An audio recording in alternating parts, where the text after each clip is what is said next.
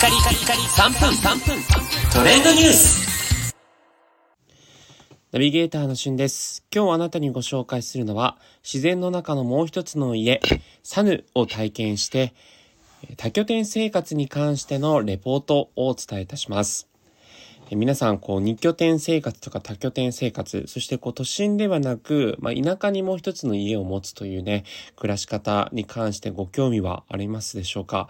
私はですね、東京に自宅がありつつも、まあそういったこう、地方だったり自然の中で暮らすということに非常に興味があって、過去2回ほど、サヌというサービスに関してのご紹介をいたしました。計3泊4日、まあそのコテージといいますか、キャビンというんですが、えー、サヌのですね、えー、開発した、えー、木でできたログハウスといいますか、独特の形をしているキャビンに泊まって、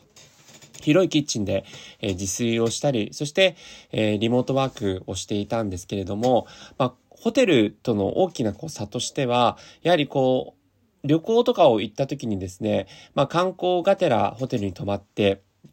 で、ご当地のものを食べてというようなものがあると思うんですが、今回のこう、え、山中湖の滞在において、まあまあご当地のね、ものをこうスーパーとか、え、そういったところで手に入れることもできるんですけれども、まあ基本的には、えー、どこにもあるような食材を使って自炊をして暮らしておりました。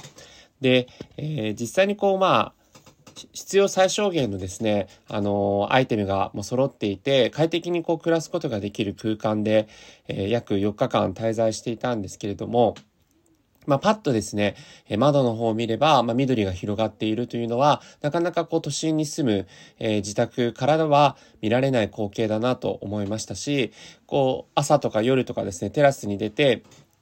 まあ、ツンとですね、こう冷たい空気に触れながらコーヒーを飲みつつ、えー、星空を眺めてといったようなね、生活。そして、ちょっと、えー、約5、6分歩けばですね、富士山がこう見えてきて、まあその雄大なね、こう自然に思わず手を拝まざる、えー、追えないかなというような、えー、そういった環境は、まあ東京とかそういったところにはない、えー、環境として良かったなというふうに思いました。